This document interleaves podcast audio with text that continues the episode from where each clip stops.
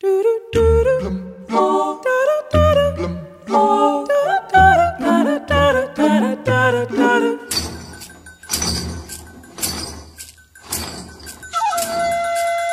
último habitante era a Tiana. Eu gostava muito dela, era muito querida, era muito carinhosa.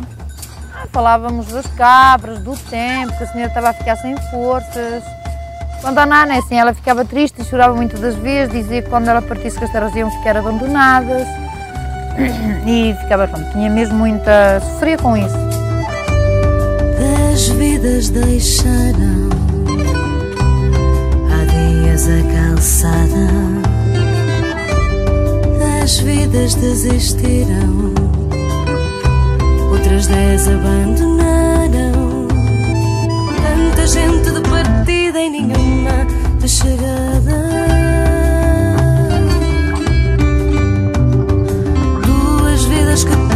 Persistem como as pedras de calçada.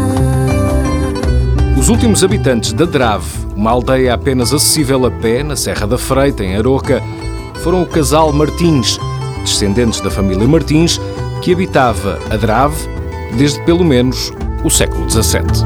Tanta gente